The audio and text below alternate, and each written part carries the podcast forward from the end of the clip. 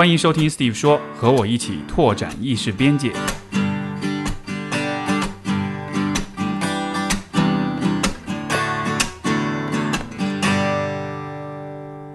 好，欢迎收听 Steve 说。我们本期的嘉宾是一位我们的老朋友，心理咨询师梁红茹。欢迎梁老师。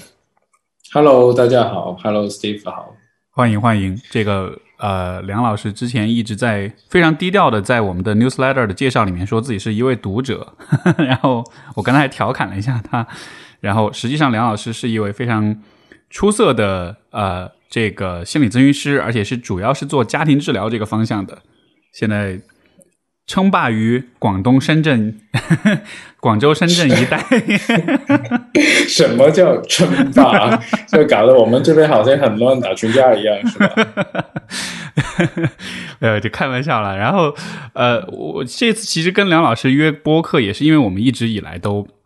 在在私底下在讨论一些问题，但是我觉得有一些话题是很有价值、很有意义的。这次专门把梁老师拉过来，我们隔空在录制，虽然看不到梁老师，但是就我觉得这个对话意是我一直期待很久的。呃，简单来说，我我可以来总结一下嘛？你就是我们之间的话题。你先，你是对，当然你先说，就是为什么会有这一次的那个那个谈话？对，因为最早其实是缘起于梁老师有一次跟我聊到有一关有关这个心理咨询这个行业的工具化，就是说现在心理咨询师普遍是。啊、把注意力放在就是技术上的，放在个体上面的，但是其实很少去参与社会议题，很少去进行这种公共参与。对于政治的文化的问题，其实讨论思考的很很少。然后这个一下击中我，因为我一直以来也是这样一种感觉，而且某种程度上也是令我感到比较失望的。所以就一直我们又在私底下在聊这个问题。这个是，然后这一次我就很想把这个话题。提出来，因为最近发生了很多，呃，不是最近了，一直以来发生的很多很多事情，我觉得其实都少了这个行业的一种发生跟参与，所以我也做好了今天来吐槽这件事情的准备。所以我们在吐槽这件事的时候，也包括吐槽我们自己受过的一些训练啊。所以就其实这个不针对具体的人的，因为我想你刚才提到关于工具化这件事情。呃，其实我们整个训练，就甚至在其他的一些学科都会有一些相似的一个一个毛病存在。我们先先把它叫毛病嗯，你是怎么？你最早是怎么注意到或者是感觉到这件事情的？就是好像这个行业是是比较工具化的，是比较……那首先你你会怎么描述？因为工具化就是我的说法。从你的角度，你你会怎么去描述这个我们所讨论这个问题？对，我我先分开两部分回答你这个问题。第一就是怎么发现真情。说实话，我在我读本科的时候就已经发现这个问题，这也是我们作为一个学心理学的人经常会有的一个自我批评。就现在大家即使但是现在去医院，或者是去外面去做一些什么检查，或者是上一些心理学的网站，你也会经常会看到一些量表嘛，一些量表就回答问题啊，然后就会统计你的分数啊，然后最后就。嗯，给你得出了一个这样的一种类型，告诉你大概是怎么样。就在某种程度上面，其实这些呃量表它只是一种工具。那这种工具就就好像你拿把尺子量一个东西，对，你是能量出它的长度的。你用秤来称一个东西，你就能称出它的重量的。所以就是说，这个工具是有它一个指向，它能告诉你一个结果。但其实这个结果能够代表那个对象的。多少东西是极其有限的，所以我们通过某种学科，然后某种工具、某种理论，然后尝试去解释人的那个整体的一个体验的时候，它其实能够讲的东西是非常少的。那所以它最终能够发挥出来的作用是仅限于一部分的地方，但就也没有办法，就是因为当你变成一个学科的时候，你就只能抽取某部分的一些数据、某部分参考的一些东西去进行分析，得出来这个结论。所以它是一个归纳总结之后的结果。啊，就打就举一个例子，就还有就是说，大家其实还是挺喜欢那种人格分类的嘛。对。那但有没有人知道人格分类是怎么做出来的？我们不是在讲课，你不要提问。不能下面没有，下面没有同学举手。职业病啊，没没有人举手，也没人回答，只有人吐槽。OK，那那些人格分类它是这样子做出来，就是你可能抽个几千人、几万人，然后用一个你设计的量表，然后大家做了，然后呢，你就通过一些统计工具在里面抽取了一些呃相似的一些因素，然后这些因素之间怎么关联的，有不同构成部分。啊，以至于就是说啊，你这个结构就是就分成这一类型，但大家其实，在做这些表格的时候，经常就会有一种感觉，说，哎，我觉得这条题，我其实不太知道他在讲什么，嗯，又或者是，我我觉得里面的答案都不适合我，但是你没有办法，你在这个框架里面的话，你就必须得就从他这个框架里面就回答这个问题，所以就总有点被领着的一种状况，就特别是这种状况，就是在那种嗯，没有怎么接触过现代这个。呃，心理学啊，土地学啊，那些人群当中，你给他做的时候是特别困难的。那时候我们本科的时候上课就有个老师，他们修修订那个嗯，那 S L 九零啊，拿在中国的时候，然后他们就去农村去那个那个是什么？你说那个 S L 九零是 S L 九零，就现在大学入学的时候，大家要做了一个特长的一个问卷，就大概是检测你的那个哦，就是 aptitude 是吧？就是这个叫什么潜质这方面的，对对对啊，对。呃，他他就呃测你大概现有的状况，他那个只是暂时的，他不是你的潜质，啊，就做一个初步的筛查啊，那就是然后去做，因为要做出一个中国的长模嘛，长模就是呃就所谓的我们中国人当中正常的水准是怎么样，嗯，所以就去测测出来，其实一些数据都很参差，因为大部分人其实不明白，你要问我这个题目是什么意思，所以这里面就会有有有很多这个。不适应的那个地方在里面。好，所以这个问题就是其实打我。从我一开始学心理学啊，一开始我们要用这种科学化的工具，或者是某些理论去描述一个人的感受的时候啊，他他就天然会附带的一个问题。对。那如果在具体到去到心理咨询行业发生什么事情，就嗯有一件小的事儿，呃。其实，在美国那边，每两年都有一个心理治疗的大会，叫呃 The Evolution of Psychotherapy，就直直接翻译过来就是说，呃，心理治疗的一种进化大会，啊，evolution 嘛。那呃，其中就零就一八年的时候吧，好像是我忘了是一六年还是一八年的时候，我一朋友去完之后就回来说，呃，那群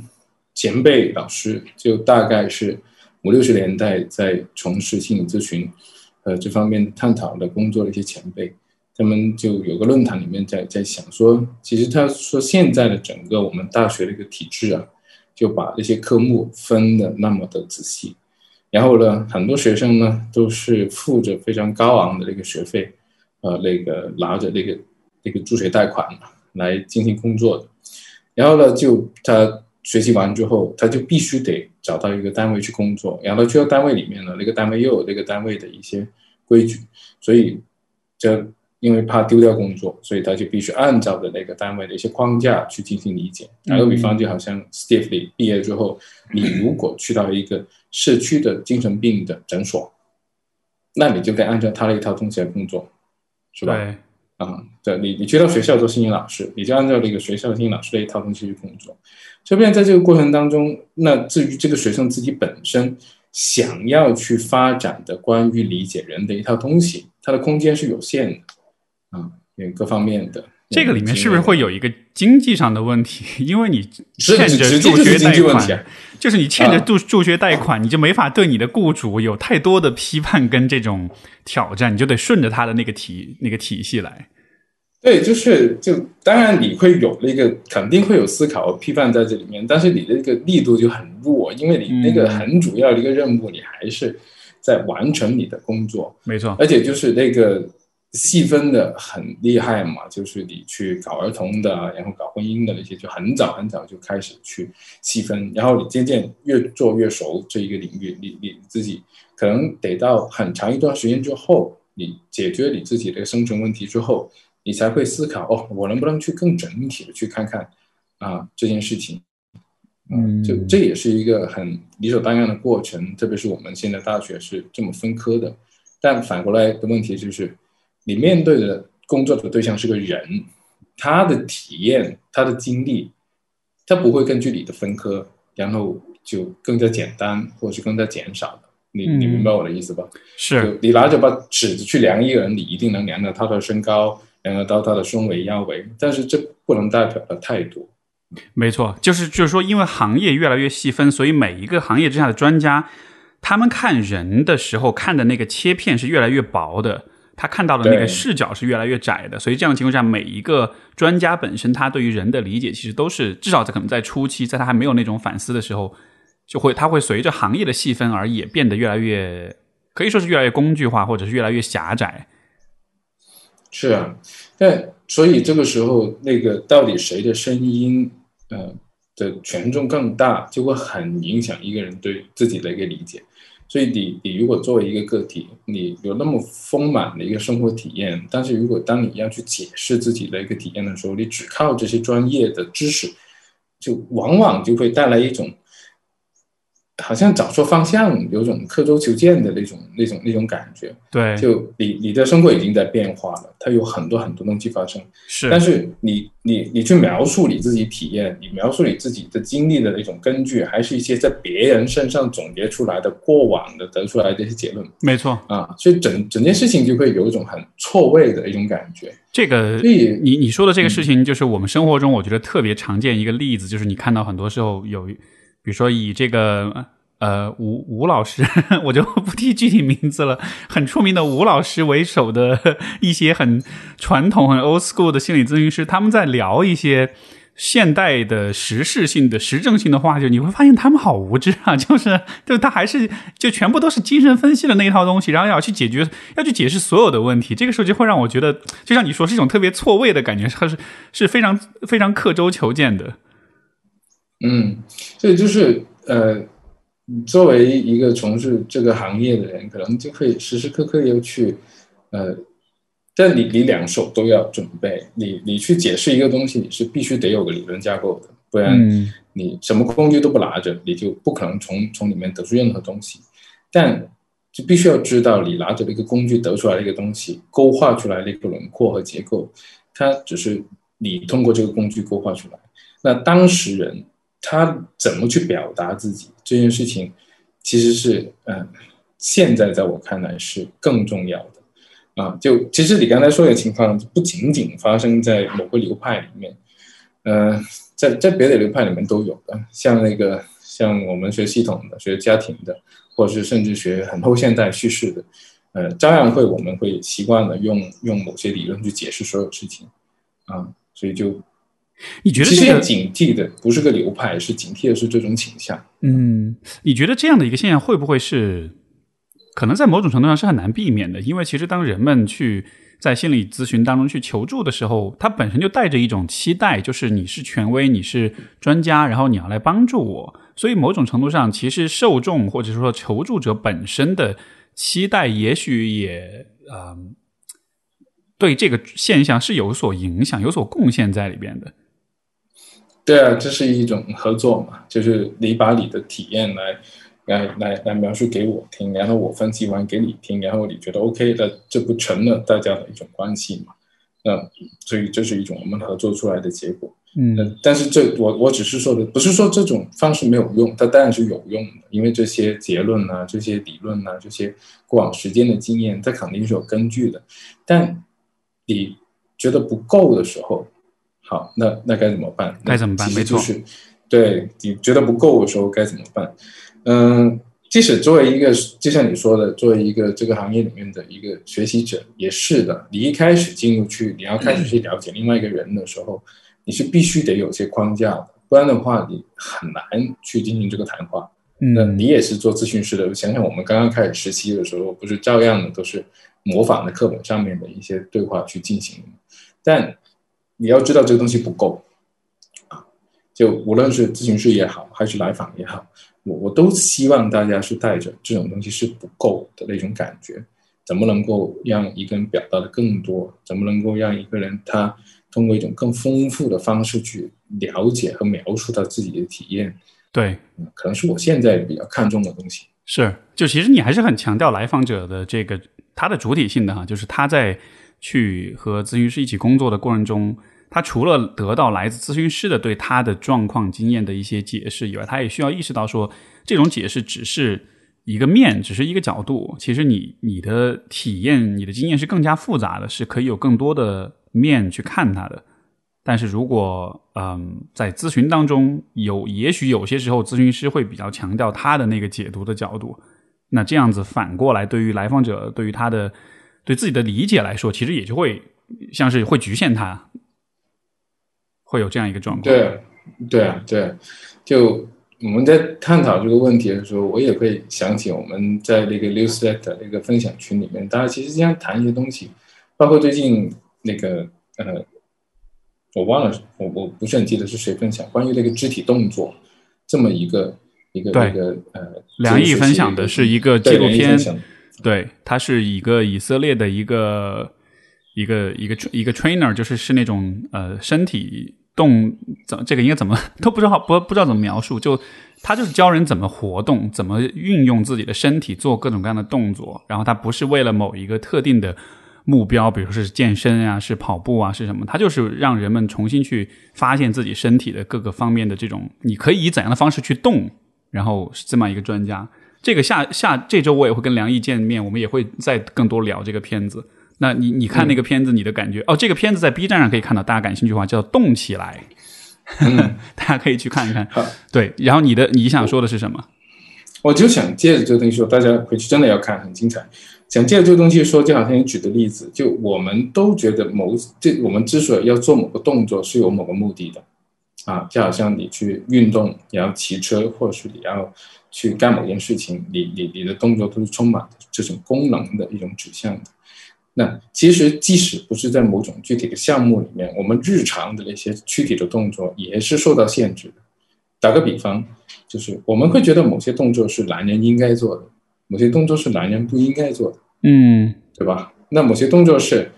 呃，某些人具有的特点。所以，当我们在做这个动作的时候，哎，其实我们有没有想清楚，我们之所以会做这个动作，是因为我们真的想这么做，还是说我们为了达到某个功能，证明我是个男人？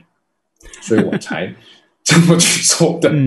对，这就很有意思。那如果我们都是被这样的一种范式、这种框架去框定了你的动作，甚至更广的就是你的语言啊，你的呃理解、组织、你的经验的一种方式，都是有这么一种框架在的话，其实有些时候你为了满足这个框架它的合理性。你会忽略掉跟这些框架以外的一些信息。对，这个你说这点，他那个片子里我印象很深刻。一个部分是他在讲说，就是本来人身上最有力量的部分是你的屁股，是你的大腿，是你的这个腰腰腹核心的部分。但是他现在在这个现在欧美的这种审美里面，把就男性啊男性身体的那个审美全部放到上肢了，放到肱二头肌上面了，觉得肱二头肌越大才是越有力量。他说其实他说 其实你的手臂就只是一个。传动的机制而已，真正的力量是来自于你的核心的。然后我看到，我就觉得，就真的是这样的，就是我们的注意力完全被转移到一个被人造出来的一个重点上去，然后你反而就忽视了那个更大的那个画面。你学打拳，你应该看到那些真的打的有力的人，都是那个腰腰腰腰很粗的呀。对啊，对啊，是这样的，就是包包括我们腰上面发力的吧。没错，包括我们玩巴西柔术也是，就是都是以小，就是叫做以小，就是以小博大。之所以能做到，也是因为你是在用你的大腿跟屁股去对抗别人的手臂。就就就真正懂得运用自己身体的人，其实他会这样子去去使用，他知道真正的力量在哪里。所以我觉得这是个非常好的例子。其实反过来，他也是在。嗯，可能帮助我们理解说，就是你对你自己的认识，你真的是需要看到可能那个真正的重点在哪儿，你才能用好你自己，你才能把自己作为一个工具，作为一个主体，你才能把它的力量给发挥出来。如果你关注到的点本身是错的，那么你再用力的话，你也没有办法做好很多事情。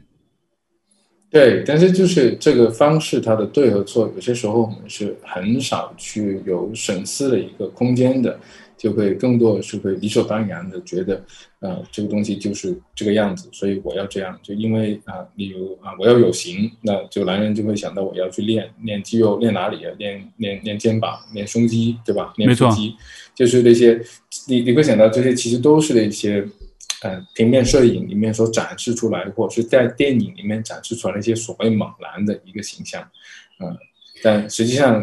他们不一定打得过那个那个那个没有那么好身材的人的。如果真的要用力的话，如果从这个意义上来说，你觉得，嗯，这个可这个问题是可能稍微有点一刀切，但是你觉得现现在的临床心理学、心理咨询在对于人们，比如说在在了解自我、在探索自我这个问题上，你觉得最常见、最最重要的一个一个一个误导是什么？最常见一个误导就是那个专家能够，就专家常就会去说，我能够帮你去解释你的体验啊，然后你的那个寻找帮助人，你也依赖那个专家去给你解释他自己的体验，嗯啊，就就我是去我去告诉你，你你这个问题是怎么回事儿？对，就那你也说了，大家着急的时候也是会跑过去说，OK，那你来告诉我现在什么情况？但这是这是这是有用，但是。那个有有它的弊端，那个弊端就是说，你就会失去了刚才你尝试说的那个事情，我们管它叫 self agency 嘛，就是你自己的嗯，自我的对主体性、能动性、主体主体性、能动性，我怎么用这些东西，而不是被这些东西限制了我的体验啊。那这里有个困难的地方，就是说，因为现在资讯越来越发达，分科越来越明细。就是你几乎你尝试表达任何一件事情的时候，都好像已经有人表达过，你又觉得哎，好像他说的也对，你就会觉得 OK，他就是我被他说中了，就是我接受了他用他的话语、他的语言去表达了我的体验啊。但这样也好，因为有人能够把你的那个心情说出来是件好事。但是我更期待大家去关注，就是。是不是就是百分之百说的对了，完全说的对了，还是说，嗯，还有那么一点点觉得不够意思的、不够味道的地方？所以那个不够意思、不够味道的地方，就是更关于你自己的啊，更珍贵的、更独特的那一部分。你说这个，我觉得是一个，其实都不光是现现在在发生的事情，我觉得好像一直以来。我们都是面临这样一个一个挑战哈，就是已经存在的一些话语体系。你看，比如说，我举个不恰当的例子，比如说星座，星座，他给你提供了一个解释，人有十二种类型，然后有星盘，有怎么分啊什么的。然后完了，你去读这些星座的描述，你就觉得，哎，这就是我，这就是我，这说的好准，这说的好准，你会有一个自己主动跳进那个坑里的感觉。然后，这个体系的存在，确实在某种意义上也提供了一种便利，就帮助你去。去描述、去分类、呃，去解释一些行为，但是它的解释永远都是不完整的，它永远都和你这个个人有出入的地方。但是这些有出入的部分，如果你没有其他的，尤其是没有你自己的语言去描述的话，那你就只能用星座的语言去描述你自己。所以，好像现在心理学其实也是我认为在对人的讨论上，当下这个时代其实是一个非常强势的学科，就它还是蛮。打引号的霸占了这个话语体系的。我们在说关于自我的时候，我们都是几乎都是通过心理学的语言来去讨论的。但是这里的问题就是，有没有一些内容，有没有一些关于人的部分是心理学的语言不能很好的描述的？那肯定啊，就是如果你用它来描述人的体验的时候，那个学科的语言实在是太糟糕了，一点美感都没有，就是 是吧？就是你你你来，嗯，打个比方，就是那我做家庭工作，那么经常要谈论到人和人之间的关系，呃，我我我经常会有一个烦恼，就是说，当我就问我的那些来访者，就。嗯，能不能形容一下你跟你妈、你跟你伴侣、你跟你孩子之间的关系？然后有些时候他们一上来就跟我讲：“哎，我们是属于那种边界不清的。”啊，那其实“边界这不清”这个词语是属于一个我们心理学的专业词汇嘛？但其实它它没有任何画面感的啊，没有任何画面感的啊。那我就会尝试继续问他：“哎，你说的边界不清，能不能给我讲几个故事？”几个例子能够让我更了解你说的边界不清是什么意思。好，当他们开始真的跟我讲故事、讲例子的时候，我我我才能够去想象，其实当时当刻是发生了一些怎么样的一种事情啊。然后这些事情里面绝对不只有边界不清这个东西那么简单啊，会有这些互相的一种关心。嗯，互相的一种认同，嗯，互相的一种也也有冲突，啊，也有一种矛盾，啊，嗯，也有不舍得，各种各样的东西都会，呃，对，对，都会混杂在在这里面。你讲的这个，我我可以给你提供一个，就是我上周的听众来信的那个节目，刚刚有讲到一个例子，我觉得太适合你说这个画面了。它其实就是讲一个边界的问题，就是这个这个大家听过上一期就是二三零七的话，可能都熟悉啊。这个来信他讲的就是一个女孩，就是她的奶奶因为。要因为一些生活上的安排，就是要住到他们家里来，然后住他们家来就住她的房间了。然后她就说她一直以来其实都是习惯一个人住的，有自己的房间。然后现在要奶奶要跟她在同一个房间，奶奶又是一个很喜欢管闲事的人，然后经常就要一直拉着他说话，然后他就很烦。他一开始呢，他就会有点耐心，到了后来他就逐渐就不想跟奶奶说话了。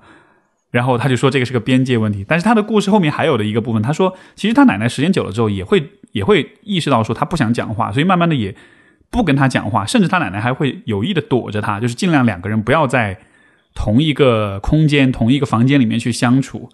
然后最后两个人都变得很谨慎、很紧张、很害怕那种感觉。我在刚才听你讲的时候，我就其实就想到这个地方，因为当时我回答他，我也是从用边界这样一个一个一个概念去描述这个状况。可是你不能说这个事事情是没有边界的，因为后来他们的边界就产生了。而且后后来，他们他们的那种边界当中，其实也包含着，就像你所说，是很复杂的情感，对吧？就又是有边界，又是有不爽，但其实又有对对方的体谅，又有对对方的考虑，又有对关系的那种担心，又有自己的纠结，呃，负罪感。包括他奶奶也是那样子的，就是 这个这个画面是比边界要复杂很多的，我感觉。对，就当你说到这个故事，讲到他们俩后来就变得小心翼翼的时候，就对我来说，这是一个很很很能够打动我的片段。你得想想嘛，就如果不是互相在乎的两个人，干嘛要小心翼翼的？没错，是啊，所以就是这这里面是有有我们的一些，可以说是一些美好的情感在里面，以至于产生那么多复杂的东西。啊，所以你刚才说就是美感，其实这个词还蛮戳中我的。我觉得确实是这样，就是现代心理学的语言确实是很，一个是它本身没有美感，另外一个是它其实非常的不善于描述，就是人与人关系当中那些很有美感的东西。就像比如刚才我们讲这个例子，大家的小心谨慎，那其实是很美、很有美感，是很美好的东西。它只是一种很微妙、很委婉的美感，但是我们在。语言的描述上，你不会就是在心理学的专业语言上，你找不到一个概念去，对吧？去描述这种很隐晦的这种对彼此的在乎。就这这里面，就如果说的更大一点的话，其实整个呃现代架构底下的这种科学体系的语言，他都不太考虑美感的啊，他因为他追求的是一种客观和准确性嘛。啊，但是这种客观和准确性为了在各种各样的场合当中都适用，反而是失去了很多色彩的。就在某种程度上面，就对心理学、社会科学这种学科来说，这个倾向是更加难以让大家接受的。因为如果你是搞物理的，你说类似分子就分子嘛，你说类似那那是热量就热量嘛，类似电就电嘛，那这个东西不会涉及到我们个人本身的体验啊，那。那那就是这么一个东西，是相对比较客观的。但当我们去尝试去尝试去描述自身的一种经历的时候，我们不可能是没有任何情感和偏向的去描述的啊。嗯，所以这这里面会存在一个冲突啊。是，而且你觉得，呃呃，sorry，就是而且你觉得这个问题会不会，比如说，当西方的心理咨询拿到中国来以后，其实在语言上，我觉得会有很大的适配性的问题。因为老外的，比如欧美人，他的那个情，比如他的情感表达，比如说我表我表我告诉你我爱你，对吧？我会直接的说中，然后这个中国人就很少会直接的说我爱你这三个字。但是你看，很多时候我们的情感表达其实是是是融入行为的表达当中的，就包括前面讲的，就是奶奶就不敢跟他讲话了。我觉得某种意义上，那也是一种爱，那也是一种对对方的体谅。但是。因为没有那个直白的语言的表达，我们就没办法去把这种行为归类为是爱。所以，如果有这样一个语言上的偏见，嗯，是不是会说，在如果我们带着现代心理学视角，比如我们帮助年轻人们通过现代的心理学的视角去看自己的家庭关系，他一下就会觉得，哇，我的家里面好冷漠，好好好没有爱啊！因为大家都从来不拥抱彼此，从来不说我爱你。但是可能事实并不是这样。对啊，那。这这里面就是，我我不知道我们能不能去批评这个心理学它的语言，因为呃，即使在我们去谈论所谓的一个西方的时候，这个概念已经是个高度的抽象的概念。你讲到西方，你在英国、在德国、在在在在那个法国、在美国，他们演绎同样一种东西的时候，它都会有有不一样的，就是呃，所以反过来就是说，我们能不能更关注那些本土的一些独特性啊？就是呃，我我该怎么讲这个？就它它有一些很独特的，有一些它会比别的一些描述方式更美好的东西，我们能不能欣赏到这欣赏到这一部分？就打个比方，最近让我非常触动的一件很小的事情，就是一个一个一个学法语的一个朋友，他跟我讲过，就其实法语里面有一个语态，就是一个我们英语里说的一种什么过去时、现在进行时这种语态，叫做过去未完成时。啊，过去未未完成对，就啥意思？就是你过去做了一件事，那件事情是没有做完的，啊，然后一直影响到现在。我听到觉得哇，这太牛了！这人人生里面不是很多事情都是这样的吗？你过去做了一件没做完的事情，然后 anyway 了，我们叫它未完成事件，都它会一直影响到现在。是但为为什么？你看我们学的英语啊、中文啊，甚至我知道的在日语里面，也没有这么一种语态去表达那么常见的一种人生状态。所以我我举这个例子是想说，啊、我们不要盯死心理学了，就是它作为一个学科，它作为一种范式底下所产生的一种内容，它有限的，我们必须知道它是有限的。那于我们当它觉得它有限的时候，我们怎么去寻求一种更丰富的一种表达，能够满足我们在描述自己的体验、描述我们看到这些东西的一种审美啊，甚至有一种呃精神方面一种需要。这这时候我们可以怎么去办呢？嗯这个我感觉就是到了一个更深的层面，其实就是我们对于自己语言的，我我不是我们对自己表达的这种，对自己内在体验的表达跟描述，它其实涉及到就是更深层的关于关于语言本身的一个问题了，就是什么样的语言、什么样的描述方式是恰当的，或者说我们真的有可能完整的描述自己的那个无比复杂的内在体验吗？嗯，这个本身就就就是自古都是一个一个挑战，那个就呃这个会，我我其实联想到一点是说，也许这个在现代社会，啊、我觉得它有可能会变得越来越困难。原因是在于在这种，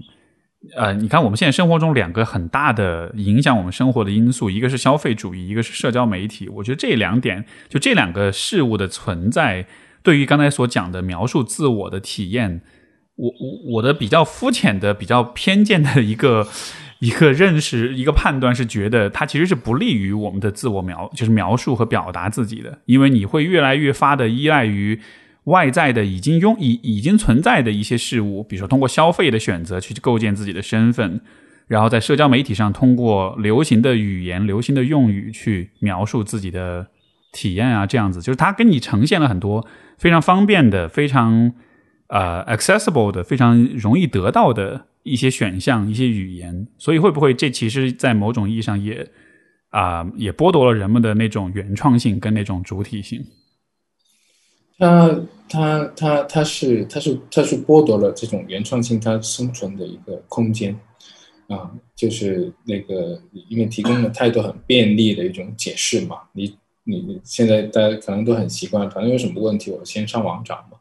嗯、好像总是能够找到一些答案和找到一些恰当的一种解决办法。是，啊。所以你看现在那个心理学科普很很流行的一种科普的方式，是跟你讲分类什么型什么型，然后你是哪种，你套进来，就是给一个特别方便的一个、一个分类啊，你一焦虑回避型什么什么，就是哎，就是你知道，就是这样的一些分类，很多很多。对，就所以这样的一个过程，它它就是你你你同样就二十四个小时，当你遇到了这个问题的时候，你那么快的就通过这些别人提供的现成的答案就去 OK 了，那你就放下了一个你尝试去自己寻找一种答案的一种一种可能性。就那个我之前也跟一个做做美术的、做美学的一个教授聊过这件事情。他他他说很惊讶，一个心理咨询师怎么会对审美有兴趣？其实就是 我刚才跟你讲的这些东西，因为可能在他的偏见里面，我们这些人特别工具化嘛，就是怎么分析啊，怎么解决问题，没关系，我接受他这个偏见。但他他就打了个比喻，就是这样子的，就是说，呃，例如你去到一些很宏伟的建筑物，包括像教堂啊那样的地方，就是他他会设计到有一道光。Steve 去过教堂吧？那道光打下来，会让你感觉到这个地方特别神圣，特别有美感。OK，所以这个美感是被设计出来的。对，它就是让你站在这里的时候，就是要感到这种感觉的啊。但是有没有一些美感，它不是这样子被设计出来，而是非常独特的，属于你自己的一些追求的。你希望那个事情可能有一种不同的表达的啊。那，那你这时候可能你就要要要离开那个教堂所提供给你一种现成的一种美感，呃，去尝试用另外一种方式去探索你觉得好的，你觉得能够表达你的一个东西，嗯，啊，这这是需要一定时间的，同时也需要做一定的选择，是我我拒绝一些现成的答案，就有些时候为什么，呃，就有有些咨询他会做的比较长一点。可能那时候都已经不是说关于我们要解决某一个问题，而是真的有些人他想要去寻求一种关于他自己的一些更独特一些描述的时候，啊，那我从叙事的角度会会会跟他们一起去探索他自己的体验，他可以怎么去去去去描描述和表达自己，讲述一个关于他自己的故事。是啊，这里面是不仅仅是一种科学的语言可以总结的。这个你说的这个，我我会联系到我自己的一个个人的经验，就是我一直以来都对，就是好的亲密关系是什么样子的，我都一直在试图去描述它。然后，因为一直这也是我关注的一个专业上的方向嘛。然后，其实我对我自己的那个关系的话，我就会，我刚才在听你讲，我就在有所反思。就是我发现，其实一直以来我都是在用一个还蛮心理学化的一个语言去描述它的，就是我们两个人之间应该是有。信任，你应该是有那种表达的安全性，应该是有坦诚的、直接的沟通，然后就好像这个是我心目中认为理想的关系。然后，但是到了现实当中呢，嗯，有些时候这些条件不存在的时候，不代表关系就不好，或者说有些时候关系好，让你感到关系好的不一定是这些因素，反而是一些别的东西，是一些你之前的那个语言里面。没有描述到的，因为之前我描述的方式其实有点像是，比如说咨询关系，对吧？来访者跟咨询师之间是一个很信任、很合作的一个关系，我就会觉得，哦，那亲密关系里面大家如果也有这种状态，那一定也是很好的。但是就你就会发现，现实当中教给你的东西永远都是要比这种书本上教的要多得多的样子。所以我在跟我自己的伴侣在相处的时候，你就会发现，信任、呃，安全感这些这些是重要，但它真的只是一部分。而且就像我们前面讲，它它不一定是那个最有美感的部分，最有美感的部分可能是那个两个人乱开玩笑的部分，是那个很幽默的部分，是那个呃，就是我们对彼此的，比如说一些很很生活中的一些细节，非常的包容的那一个部分，就是那些才是真正打动你的，让你觉得哇，就是我好幸福啊那种感觉。是啊，就是而且那种东西，它它有意思就在于。呃，你可能从来没有想到过自己在那个位置会被会被打动，是，呃，真的完全是，真的是这样。嗯，因为我会，我我我自从学了叙事之后，我会更喜欢做一件事情，我我会更更希望能够邀请不同的人去描述他打动他的东西，而而不是我去提供一种解释的方法。对，嗯。这个也算是叙事疗法的一个很重要的点啊，就是你是让让你的来访者让他去用他的语言去描述，而不是我用我的专家语言去套用在他身上。就你是很强调这一点的。对，就是你跟你的对象是一种合作的关系。就这个合作关系很有意思，就是呃，就叙事治疗其中的创始人 David Epstein，他曾经打了个比喻，因为他他自己是一个人类学的背景，所以他可能会。比较习惯的这种方式，打那个比喻就是说，那个来访者就相当于是你去到某个地方旅游的当地的一个导游啊，你是那个游客，然后呢，你去到旅馆，你好奇，你问他这是什么，然后他他告诉你这是什么，啊，那个又是什么，他会告诉你那个又是什么，嗯，然后你问，哎，这两个之间有没有什么关系？他会告诉你，从他的角度看是什么关系。好，就你的来访者，他他知道这些东西，但是他原来理解这些东西的角度，可能会因为你的提问，然后会发生一些新的理解。嗯啊，就我不知道有没有那种经历，就是带过你的朋友在你自己很熟悉的环境里面去去去游览。反正我就试过，我带一些小孩子去我自己很熟悉的环境里面游览，那些小朋友他总能用一种很出其不意的方式去让我注意到一些我原来从来没有注意过，但是我又其实明明知道它存在一个东西。是，嗯嗯，所以 那那种感觉就是说，你跟你的对象是一种合作的关系，没错，合作去发展出一种更丰满的、更多彩的描述你自己的这么一种一种一种方式。是这个上个星期我有个经验可以分享，就上个星期我我老婆的朋友，然后就带着他们家小小朋友过来我们家玩，那小朋友可能就一岁多啊，然后就也不会说话，嗯但是呢就还就能听懂我们讲话，然后来我们家之后，然后我们就要。陪着他玩儿，然后玩的过程中，我们就会，我就会发，我就会努力的去寻找我们家里面那些比较好玩的东西，然后，然后，但是这样的一个寻找，就让我对我的环境、我的生活环境，包括我家里的所有的物件，就有了一个完全崭新的认识。以前我看是从成年人角度去看的，我不会去考虑它好不好玩，我不会去考虑它有没有意思。但是就经过这个小孩子的。它的存在就会让我去努力的发现什么是最好玩的，然后你会发现，比如说那个冰箱上的冰箱贴，我平时都不太注意的，但是小孩子就会非常对那个东西很感兴趣，各种五花八门的样子，包括我们家摆的一些小摆件啊、小装饰啊，我平时都不会注意到的，但它因为它的存在，我就会发现说，哦，这个家里面这个角落里放的这些东西其实是很好玩的，所以那个体验真的还蛮有趣的，就完全打开了一个不同的理解的一个方式。而且你下一次，即使他走了，你再去看你家里这些东西的时候，没错，就是比原来会多了一种好玩的感觉在里面。那个冰箱贴就已经不再是一个简简单单的冰箱贴了，啊，就就是就就就这么美妙的事情就发生了。是就我我我我我想就是说，我们怎么去去工具化，其实不是要否定工具的作用，因为冰箱贴它就是一个冰箱贴，而是用一种不同的角度，用一种欣赏的审美的角度去看到这个东西里面有没有一些其他，我不知道就会打动你的地方吧，嗯。好玩啊，有意思啊，打动你啊，符合你自己对于生命啊、生活啊、对于关系的理解，一些东西能够在里面呈现出来，是。就是这里面就会变成一种能生长的那个过程，而不是仅仅是一个我带着一个问题来，你帮我分析，然后我去解决问题的那么一种嗯相对比较机械的一种过程。是我非常非常喜欢你前面讲的那个例子，就是关于导游的那个比喻，就是嗯你其实是去来访者的，相当于是你是去他的家乡去旅游，去他熟悉的生活环境，然后你的意义是在于你通过提问让他注意到他的环境当中那些他熟悉但是他没有啊、那么去理解的一些东西。然后我嗯我觉得这个画面非常有意思，因为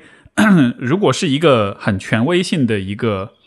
权威性很强的一个咨询师，那么他的做的事情就是他去他带着来访者去去在那个他的家乡去游玩，但是是他来做解说，是他来讲说这个 就是这里是什么景点画面就超搞笑，对不对？对，就非常非常搞笑，就是他其实根本什么都不知道，什么都不了解，但还装作很了解的样子。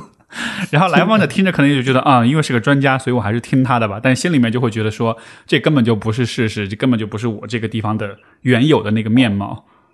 嗯嗯，但是你你知道，就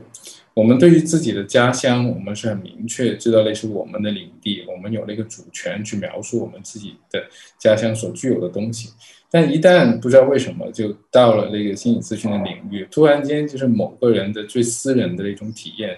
反而可以成为那个专家的领地。所以这件事情是很奇怪的。就你刚才打了一个比喻，我真的就非常妙。啊，就是说，我们拱手相让了自己的体验，给了一个别人去告诉我们你体验到了什么。没错，一个外地人在啊本地人面前当导游啊，这其实是很荒谬的事情。对对，所以所以那那个就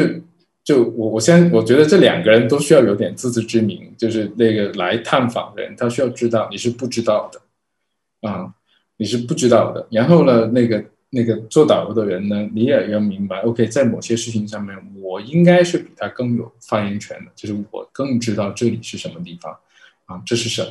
啊，就但是你可以借助一个那种好奇的眼光，去帮你看到一些你可能原来没有留意到的，或者是那个嗯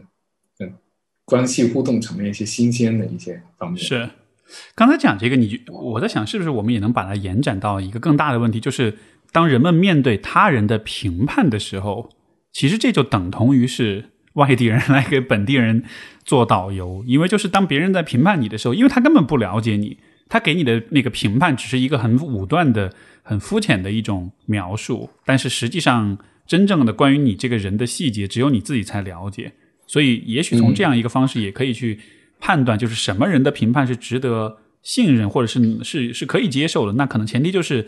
是真的这个人在你的家乡住了足够长时间，他真的走过这里的所有的街道，他了解，然后他再告诉你他怎么想，或者他告诉你哪里比较好玩。也许这样子才是更。值得信任的一种一种表达，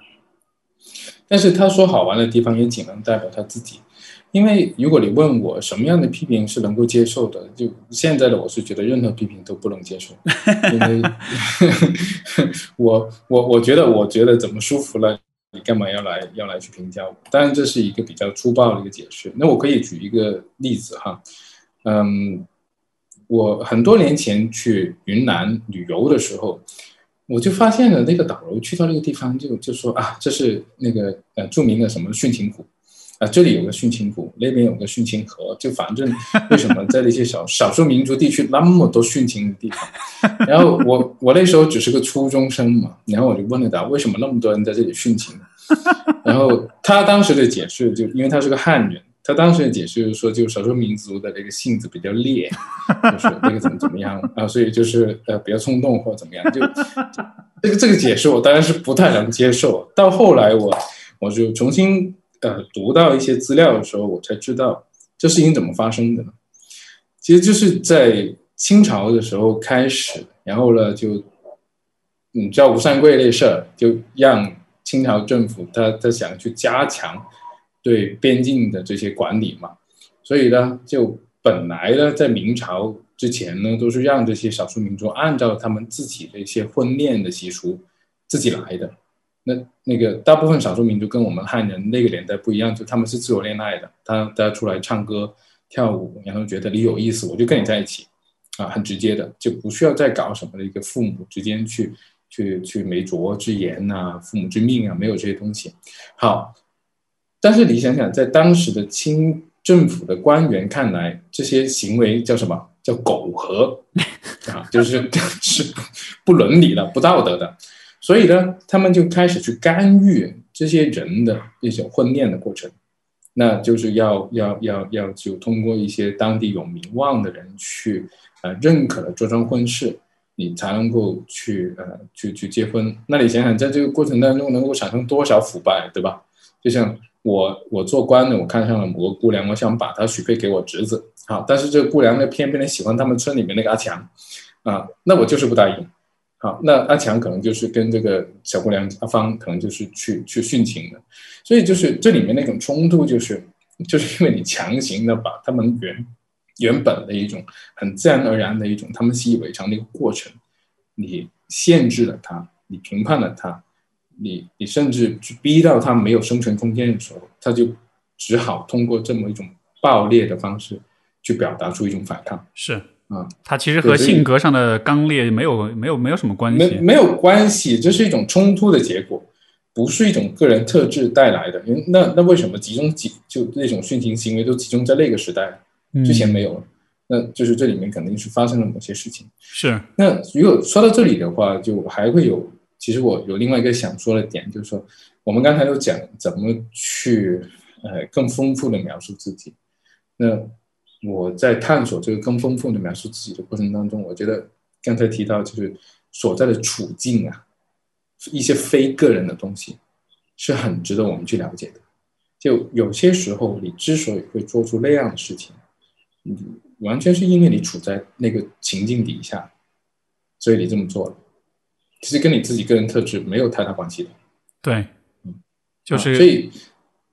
嗯，啊就变成我们如果去描述自己的体验的时候，你去掉了这个周围环境和情境的部分之后，你只看你自己内在的一个体验，你看到的东西其实不够，而且很容易让你很迷茫。啊，因为你你如果总把它归咎于是我个人的问题，我个人的原因，我个人的一些经历导致我现在这样，这这只是一个图画里面的很小的一部分。嗯。更大一部分是你所在的一个情境，让你怎么去变成这个样子。没错，这个嗯我可以分享一个例子，就是呃，我有一个朋友，他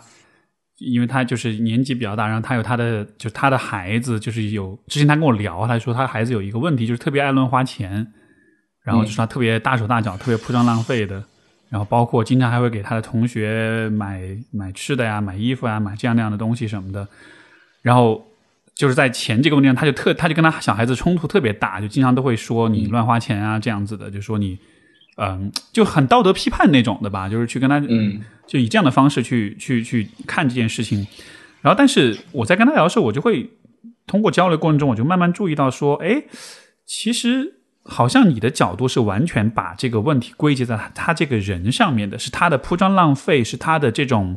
生活的这种啊、就是不不节省、不节俭，很大手大脚，就好像这完全是一个跟他这个个人有关的事情。对，就变成一些个人特质决定了。对对，对，就完全是一个向内的一个向个人化的一个归因。但是我就想说，你有没有考虑过，比如说现在年轻人是处在这个消费社会，消费就是他们生活的一部分，他们就是需要通过消费去表达自己，去构建身份，去跟别人建立关系。而且你有没有考虑过，他愿意给同学，嗯。就是买东西啊什么的，那有没有可能这也是他人际关系相处的一种方式，甚至也可能是他对别人的一种善意和一种爱的表达？有没有可能只是这种表达你不认同而已？但实际上他可能是一个很善良，是一个很愿意为别人付出的人。就有没有可能你对他的看法完全集中在了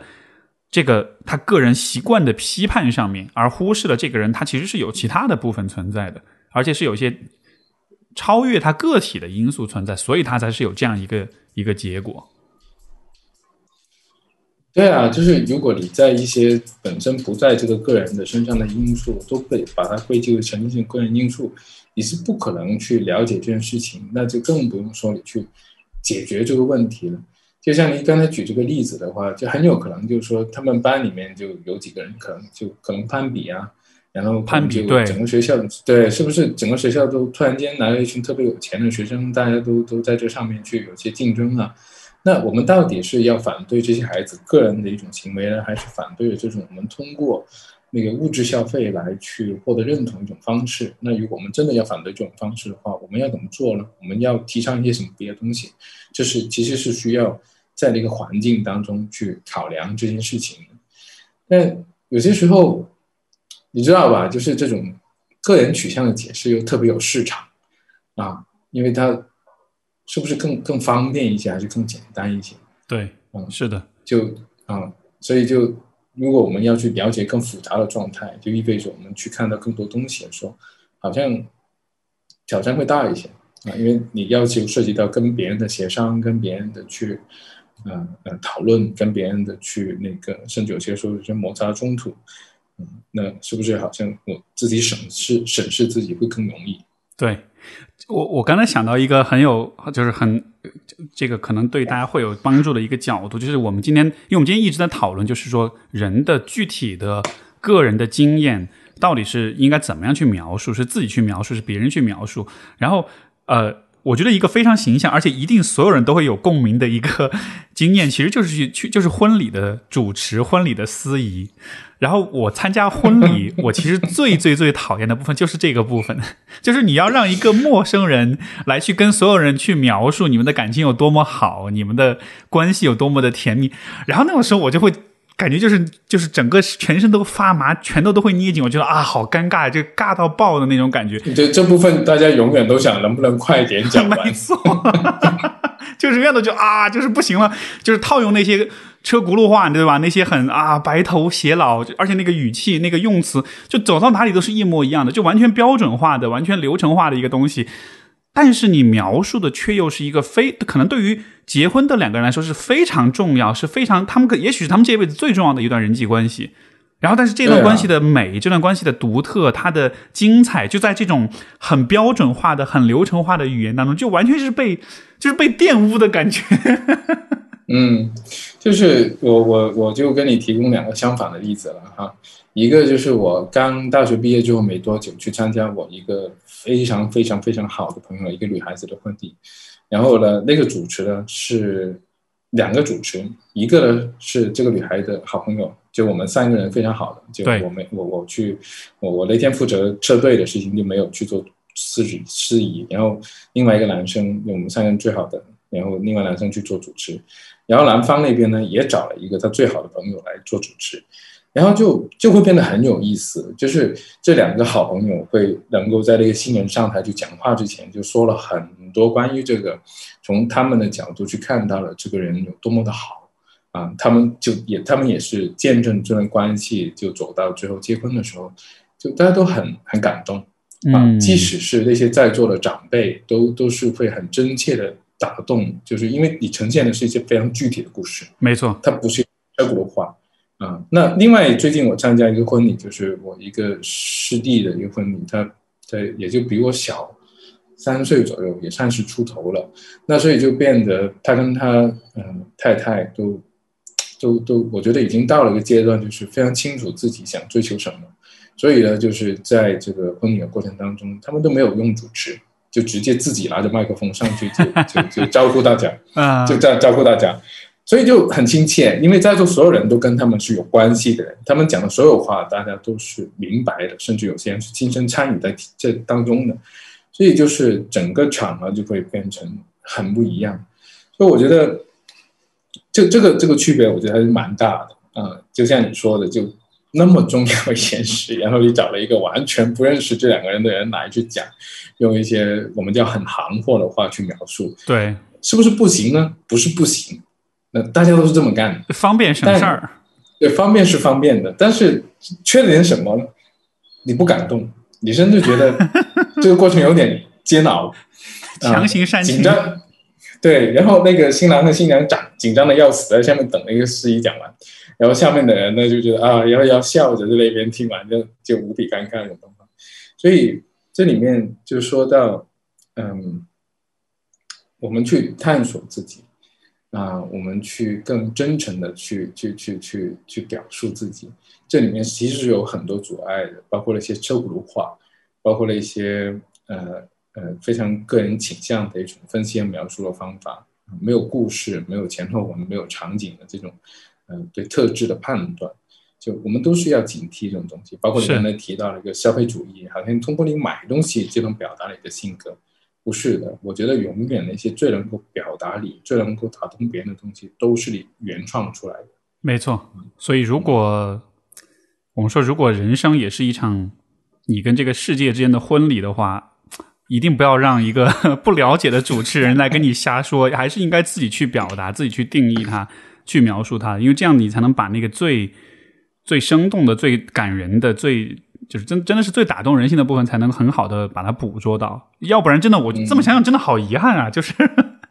我之前跟我伴侣在讨论，我也觉得说啊，我们的婚礼要怎么办？我就想，我们的共识就是一定不要找那种婚庆公司的那种主持，因为真的太尬了，而且真的是会有有一种被侮辱的感觉。就是你是谁，你都不认识我们，然后你在这里告诉我们，我们应该怎么去感受，呃，怎么，我们应该以怎样的方式去理解、去看待我们的关系，然后就特别有一种被冒犯的感觉。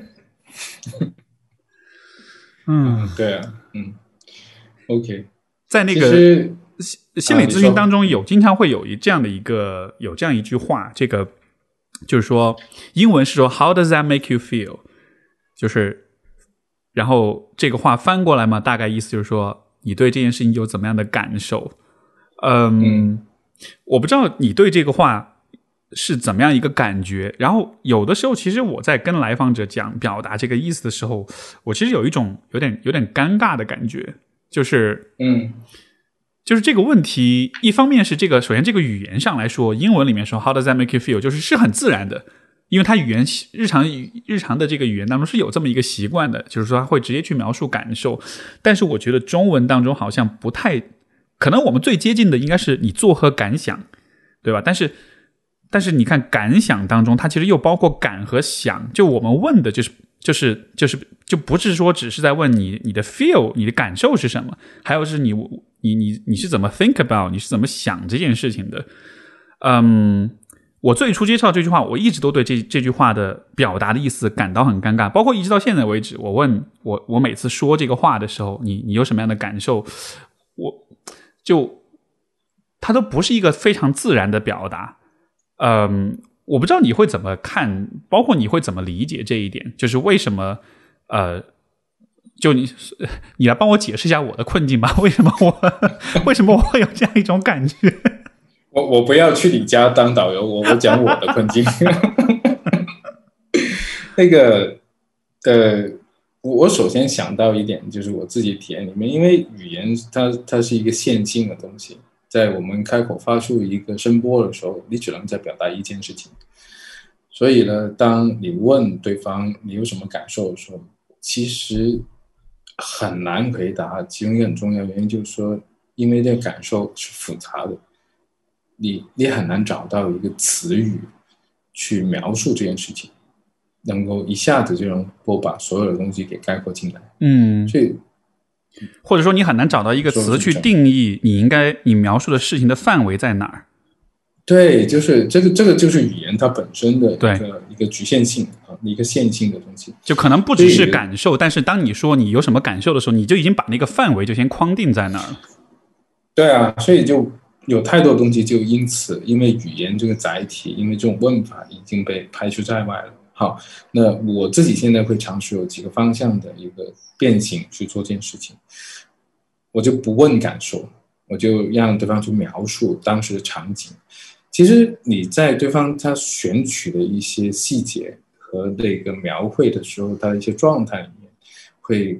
感到一种模糊。但是更丰富的一些情感，嗯啊，对，就有些时候你有些人会跟你讲一些事情，他在反反复复强反反复强调一个细节，你作为一个旁观者来说，你会觉得这细节很无聊。但为什么他会那么强调这个细节？背后是肯定有他的一些理由的。所以我们从这个细节去展开，那你你哎，你能不能告诉我，就为什么这个细节会那么吸引你的注意力？嗯，就是都会成为这样的一一类型的问题，又或者是。那个那个是，你觉得这个你对这个细节的关注有没有能告诉我们一些关于你的某些东西啊？就就就会，我不知道怎么用一种概括的语言去表达，但就好像你要你要去很好就去观赏一个立体的雕塑的时候，你需要换着不同的角度。就你也要允许你在某个角度里面看到的那个东西，它是不完整。好，当你看的很多很多很多不同角度的时候，你就会对这个雕塑会形成一种模糊，但是在我看来是更完整的那种所谓的感觉。对，嗯，这就是第一个我自己选取一种方式。第二个就是我会引入一些别的表达方式。打个比方，就是说。嗯，我就会问他，哎，当你就发生这件事情的时候，你你脑袋里面有没有想起一个呃背景音乐？如果你现在我就问，如果你现在要给这个跟这个事情配一个背景音乐的话，你会配什么？啊，就他就会开始讲，甚至有会邀请他，你不放给我听听。啊，就拿手机出来很容易嘛，现在对，啊然后放，然后我就问他，其实为什么会是这个音乐？然后就这个音乐，你觉得哪个点会会会会触动到你？这歌词啊、旋律或者怎么样什么？又或是问他，你能不能用你自己觉得那个最能够表达他的方式来表达出你当下的一种感受？啊，你可以做动作也好，你画个画也好，啊，就是会用所有这些手段去丰富这种他能够表达的东西。所以，其实艺术的存在就也就是为了这一点，对吧？它是为了去捕捉我们的内心、我们的存在当中那些非常独特的那些可能用用日常的语言无法描述的，用科学的语言也无法描述的那些体验。对，那当然就是如果我们把它再限制在只是在语言的范式里面的话，就我自己最近会关注诗这件事情。哎，你一直都很关注诗。我一直都很关注。对，不是的，我以前不关注，我以前是就觉得就现在是很讨厌，我只是最近这几年才开始关注。那个诗，它是我觉得它是对我们现在所通用的语言的一种革命和一种嗯一种尝试，尝试语言它能够去能不能表达更多啊？打个比方哈，我就打个比方，一个很有趣一首诗。是那个香港一个诗人叫西西啊，他他他一首诗里面大概讲一个那首诗的名字叫可不可以啊是怎么样的呢？就是可不可以叫其中有几句哈叫可不可以叫呃一名蟑螂一头将军嗯啊一只啊什么什么。嗯，他在里面全部把一些量词给打乱了。当他把这些量词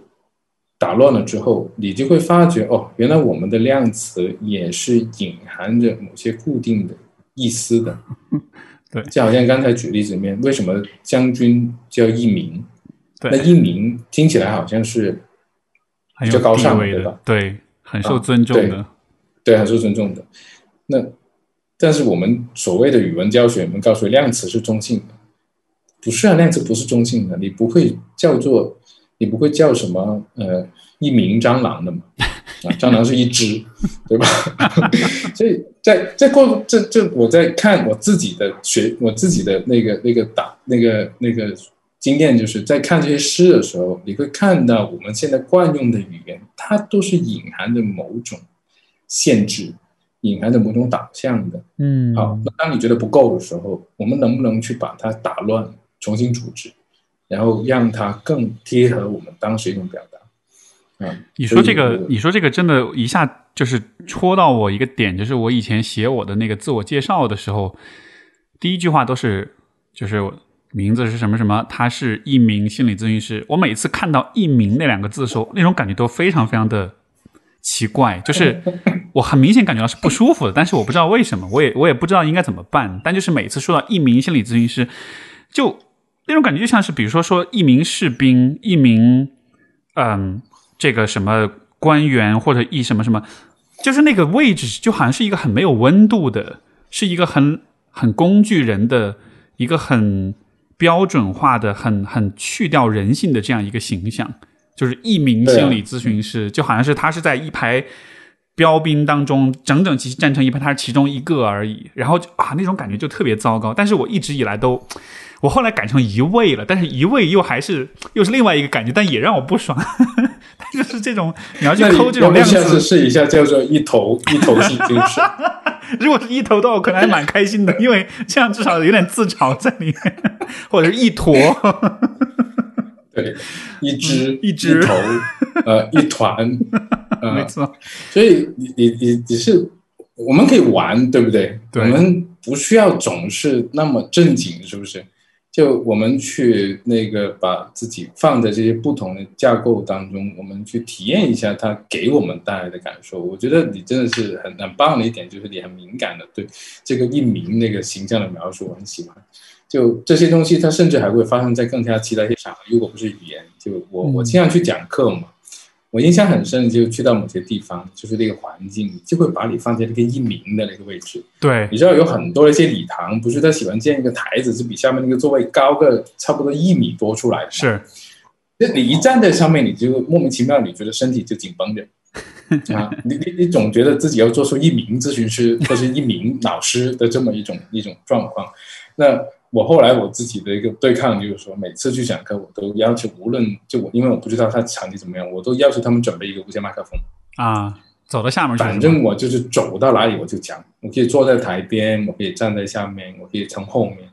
那有些时候，如果那个场地是活动的，我现在还会邀请一些就参参来参加的活动的朋友，你就挑一个你自己舒服的地方，用你觉得舒服的姿势听或参与，对吧？不一定要正襟危坐的，你说我们当了那么多年学生，都在那边正襟危坐，就是光是保持一个姿势，都已经让这堂课变得无聊了。是，那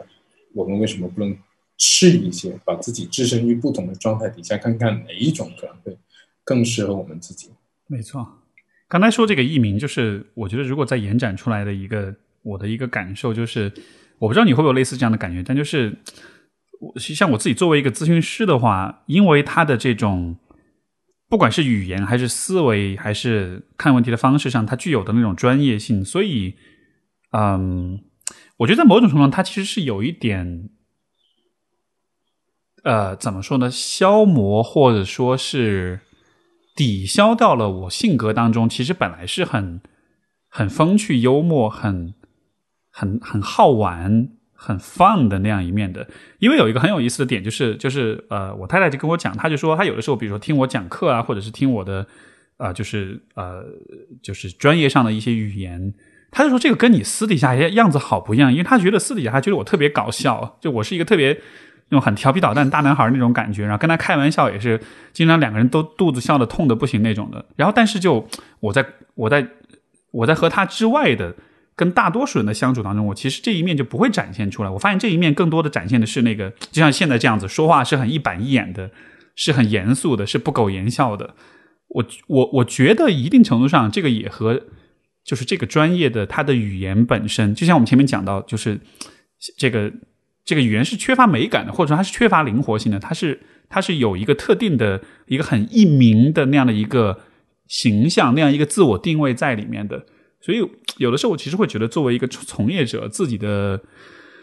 生活经验或者是自己的怎么说那种人格的表达方式，还是会有点受受限的。对啊，但这个我我就可能会想，这个限制里的呃，其实是什么呢？就是是我们对于这个行业从业者的一种刻板印象，还是说，因为我们出于对我们的服务对象的一种尊重，所以我们必须得，嗯，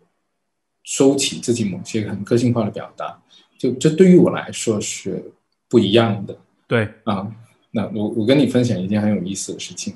当时刚在香港读完书回来的时候，那我就自己回到广州这边工作嘛，就是。很装模作样的是那种穿西装皮鞋，那种西装还是打马甲和领带的，就是那种正式的三件套去见咨询。好，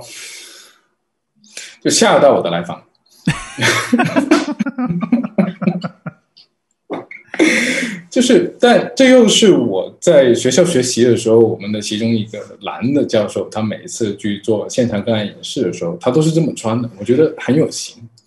啊，对吧？就咨询师就应该是这个样子，特别是一个靠谱的咨询师就应该是这个样子。好，但是我我是用一种刻板印象去规范自己的话，我就会这样做。但是如果我考虑到我所在的一个场合，怎么样会表达一种恰如其分的尊重啊，那可能就不一样了。所以后来我就会变成是皮鞋，休闲皮鞋，裤子是一种 casual。casual business 裤子，然后衬衣就不会去，呃，塞到那个那个那个那个那个腰里面，然后就这样相对比较轻松的在那边做。但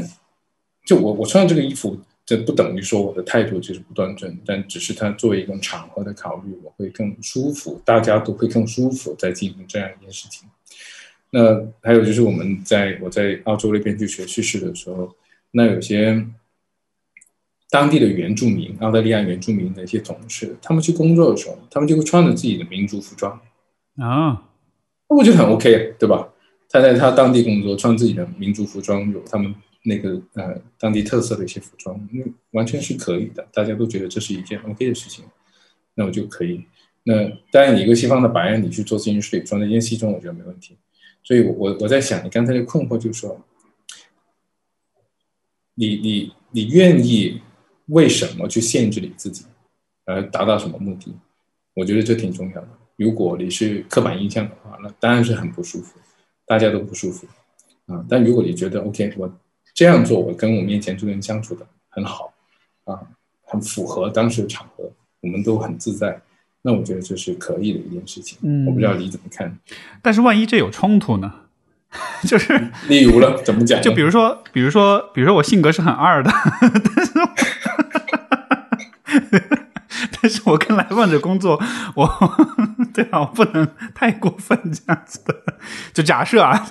我没有承认我很二，我只是举例子，就是就是假设这种场合需要和你个人的那个性格有些当有些地方是有冲突的，在这样的情况下呢，我我我在就我自己我会在寻找这个切合点，就是我我相信会有一个地方，你的活泼就我自己的活泼，以及我我们今天谈那么多东西，一些个人审美的追求，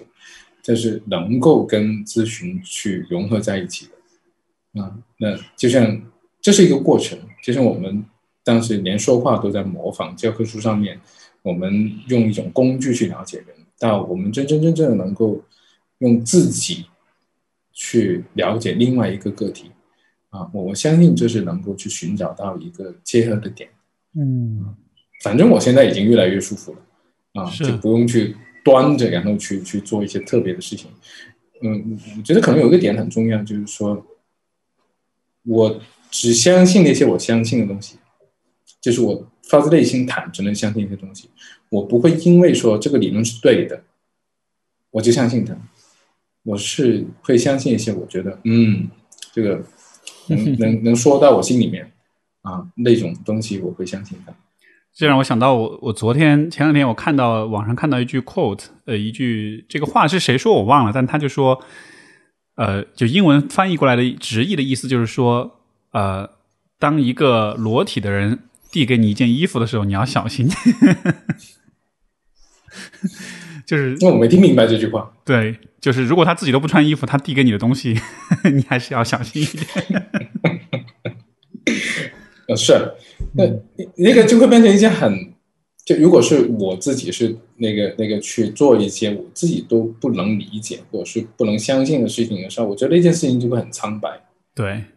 你你是无力的。这里面有个佛教的一个公案，我觉得很有意思，就是叫南传佛教里面那个禅宗里面，就是有一个禅师，就是一个当头棒喝的那个人，他他的那个修教学生的方法就是棒喝啊，就是用那个棒去打那个学生的肩膀，大声的呼喝啊，那他是有用的，他就会让很多人就通过这样的方式去开悟，然后呢。他有一个徒弟呢，就也学他，他就老是拿着那个棒跟去敲人，然后去吼别人，然后 不会被打吗？就被那些 就会就是那些师兄师弟都很不喜欢他，然后去投诉，然后就是最终那个那个祖师就叫他过去，你干嘛？他说我学你啊，然后说你不能学我，然后那个同学问他我为什么不能学你？你有用，那你做的都有用，为什么我做就没有用？那是我说我啊，你是你啊，嗯，就。就就这么一种状态，就是你你你先要看你你自己对这个工具，自己对这种方式，你是有没有体会的啊？你能不能有所感受？所以从这个层面上来说，你会不会觉得我们前面讲了，就是心理咨询的这种工具化，就也许不管是对于个体的咨询师也好，还是对于行业来说也好，就或许这个工具化是。可能只是一个阶段，或者说理想中啊，它应该是一个初级的一个暂时的阶段。在这个阶段，我们去运用这些工具去理解、去解释、去解决一些问题。但是实际上，随着不管是个体的发展也好，还是行业的发展也好，我们其实应该慢慢的走向一个就是更完整的、更 holistic 的，对吧？这样一个更整体性的看问题的这样一种方式，而不再只是被。工具所局限、所所束缚。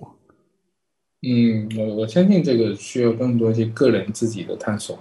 就是他他他需要对自己有更多的尊重啊，然后在这个过程当中也有更多的选择的空间，而不是被权威所折服之后你是服从的状态。对，因为就说实话，我们这个工作不就是让人更自由的吗？让个人的心性、生活、我们的想象。我们的那个状态更自由。那如果我们通过一种不择不自由的方式去学习来的东西，怎么能让人更自由呢？这件事情可能就很讽刺。那你觉得心理？你觉得心理咨询师应该有有更多的社会责任感吗？啊，这这个东西是我我不是很明白你的意思，就是说为为什么叫做需要和不需要？就啊，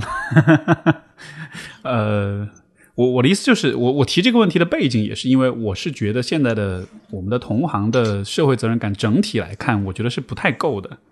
就我其实这是一一直我对行业的一个很主要的批判，就是，嗯，当然你也可以说社会责任感的表现可以有不同的形式，在咨询室当中帮助一个个体，这也是社社会责任感体现的方式，但是它是不是唯一的方式？而且它是不是在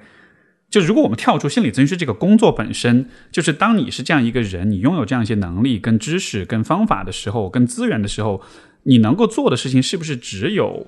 在咨询室当中一对一的去帮助你的来访者？就从这个意义上来说，你有没有把你的一切的资源，以一个最能够创造最多的嗯嗯这种就是社会价值的方式给给运用起来？我觉得从这个意义上来说。我是觉得社会责任感是是是有缺失，是有不足的。嗯，对，就是，但是我我我我会在想，这个状况是不是仅仅发生在我们行业里面？就当然，我们可能会对做助人工作的人会在社会责任感方面会有更高的期待，因为我们做的是跟人相关的工作嘛。那呃，但。就其他行业我也没法聊，因为那是别人地盘是，但是就对，我们聊我们自己的 自己的家乡。嗯，好了，我们也不聊别人，我们聊我们自己啊。啊，就是呃，就首先，如果从我自己现在的工作状态来说的话，其实这不可能没有社会责任感。就当你去跟一个人谈论他的经历的时候，他就在社会里面。啊，就是他所遭遇的所有东西都是社会相关的，就是，嗯，我我的来访，他们也会有他自己的社会责任感，他们也会看到这个社会里面他们觉得不够好、不公平或者是不美、不不够美好的地方，他们也是有反应的。那我觉得，即使在咨询室里面，我们也是可以对这个社会做出一些回应。啊，就你你是可以对这件事情有一个立场的，关于校园就。孩子们经历校园霸凌，那这个孩子本身，呃，家长本身怎么看的？嗯，啊，然后你在职场遭遇到性骚扰，那我们作为一个咨询师，怎么帮助这些人？那你在考虑的可能就不仅仅是一个，就还是刚才讲的，不仅仅是一个个体层面的东西，而是它是关乎到一个所在的环境。就打个比方吧。就例如，我就会经常遇到有些女性，她对于自己要去成为一个独立自强的人是有怀疑的，因为我们不是有很多偏见嘛，就觉得一个女人如果太强啊，或者太厉害啊，就找不到对象啊之类的，有很多这些说法的嘛。这些在民间是非常流行的说法。好，但是如果我们只看到个人他在这件事情上面得失的话，他要去挑战这种他所在环境里面的一些偏见，其实是。很难的，很痛苦的，嗯。但如果我们再扩大一点，我可能有些就问一个问题：说，你觉得当你如果坚持下去去做这件事情的时候，有没有一些人可能会为你鼓掌的？有没有一些人会因为看到你这么做会被鼓舞，他也能够有能力去争取关于他自己一些自主权的独立的？那整件事情就会不太一样啊，所以。那个，我觉得首先那个社会责任感的体验，可能是在于你看不看到这个人在社会当中，以及他能够对这个社会所给出来的一种回应吧。啊，就不是仅仅把视角局限在个人层面。是，嗯，我会我会有这样的一个呃批判或者说质疑，我觉得，嗯，就从也是从我很个人的经验来说，我觉得更多的是在于。就还是会看到，现在我们对于很多事情的理解跟讨论，社会层面的这种讨论，我会觉得，呃，就这个当中可能隐，也许啊，就是是隐隐隐的包含着一点那种专业上的那种，也许是优越感或者是自恋，但就是会觉得说，我们这个专业的人其实没有更多的参与到这种讨论当中，本来是有一些。其实很有价值的一些理解方式可以去贡献出来的。你像举个例子，比如说我今天刚推的那封 newsletter，它里面有一篇论文，然后就是讲这个，就是叫做嗯呃网络的去抑制效应的。简单来说，就是它其实是在解释，比如说网上为什么那么多人是有那么多网络暴力啊，那么多喷子呀、杠精啊。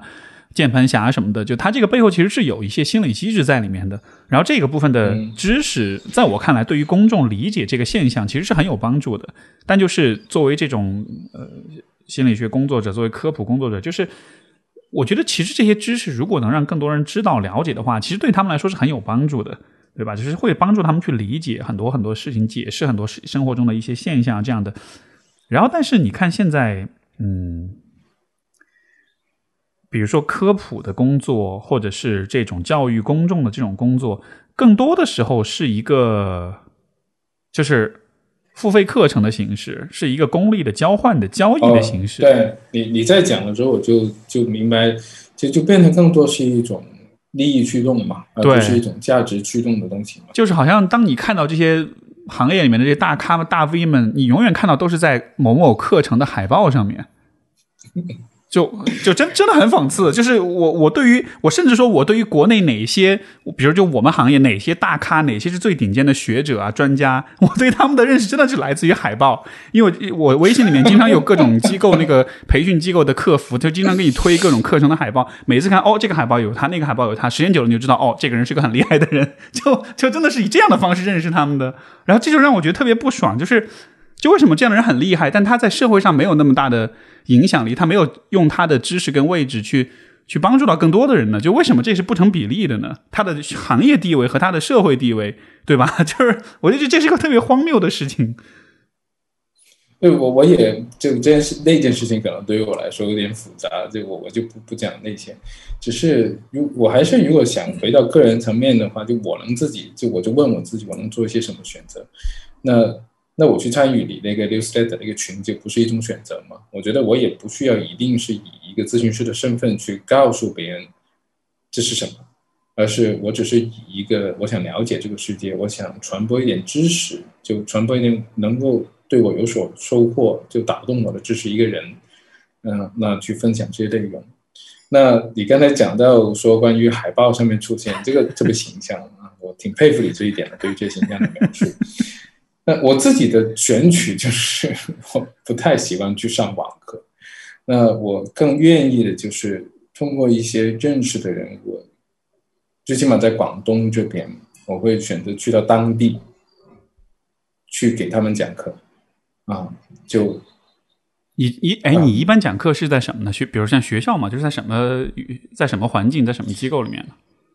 就是那些公益组织啊，社会服务机构啊。啊，就是那些一线上面去需要一些呃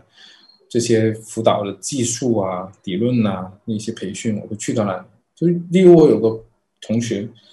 本科的同学，这挺厉害的。他一个福建人，跑到我们广东的那个呃阳山，就在清远那些相对比较啊偏的一个地方，他去开了当地第一个社工中心啊啊那。我就跟他说了，我我每年可以抽抽抽一个星期出来给你们免费做培训，你包我吃就行，嗯，那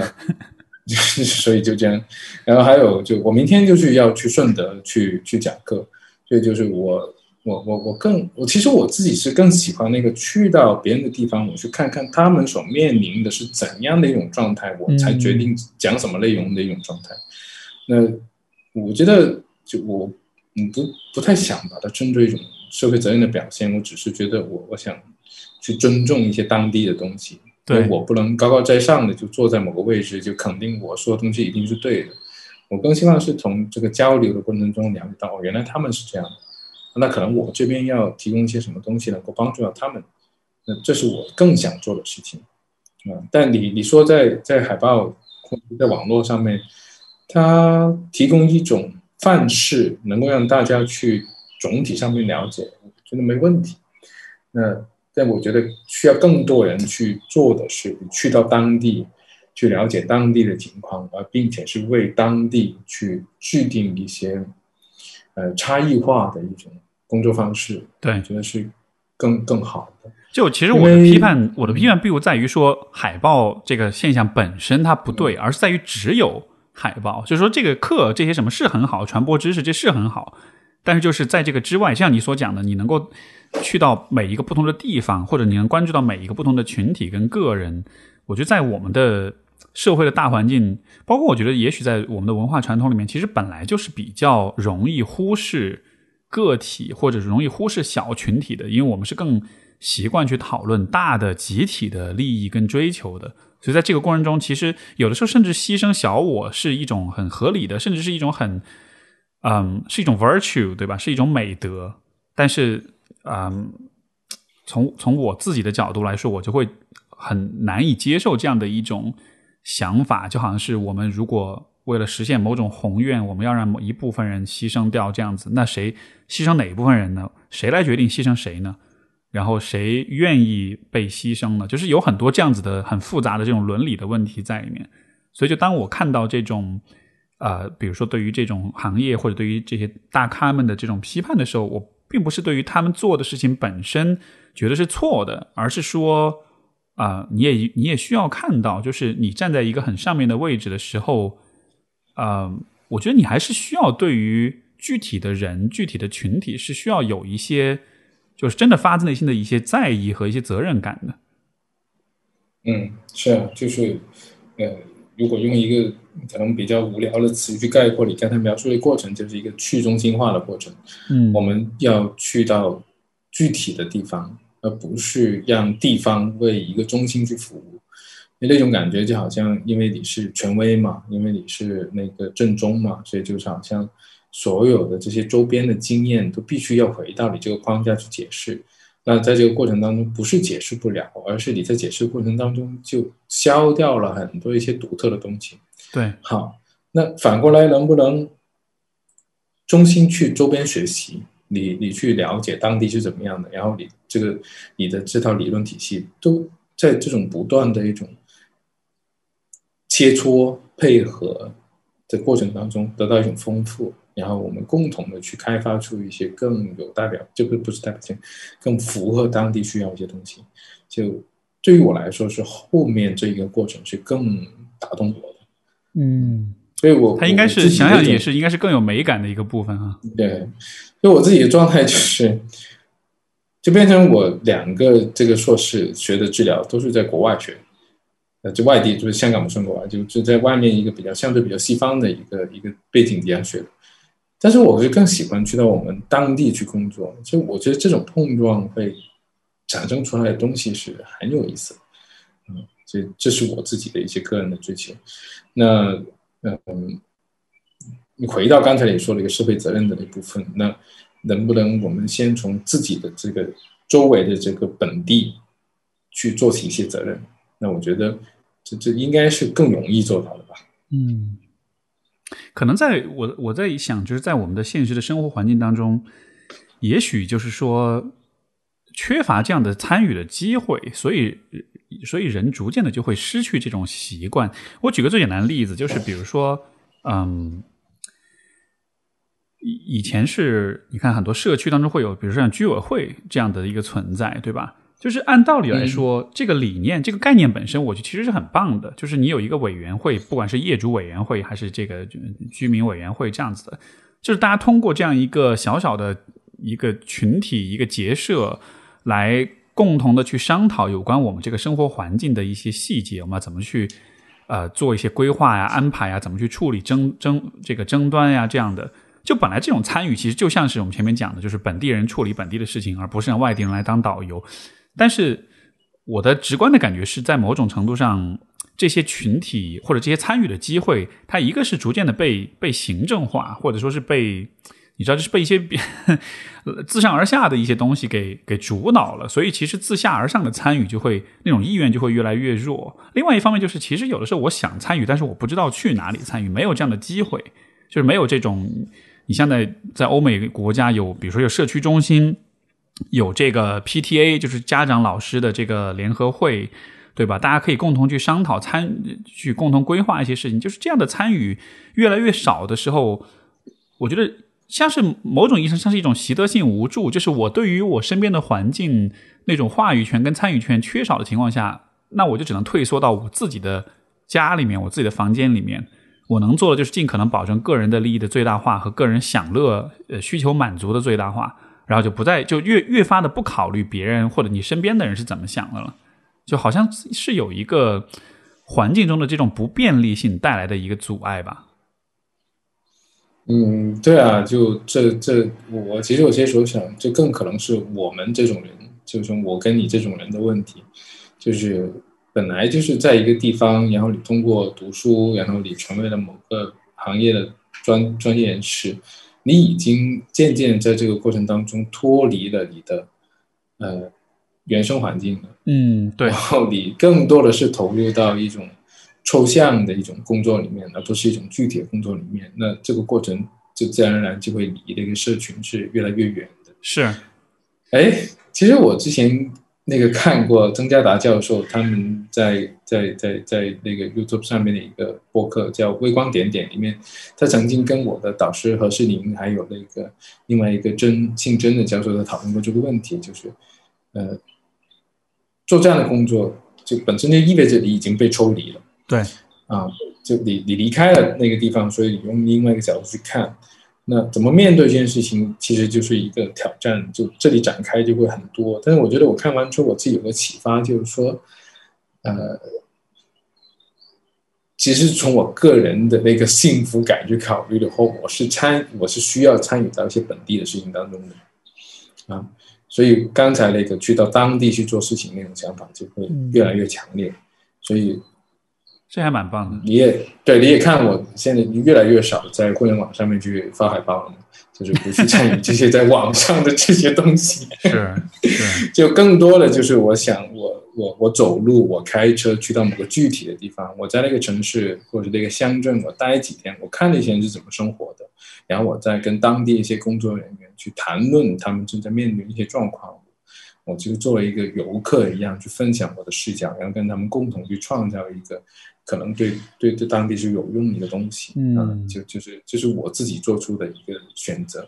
所以就好像是你作为游客，其实你也有你的那种自觉性啊。就是我们如果真的是象征的一个比喻的说法，如果你是去旅游的话，其实你的旅游方式也是有你自己的选择在里面的。你去到这个地方，你不是去这里的景点跟商业区，你去的其实是是居民区，你去的是一个很在地的、很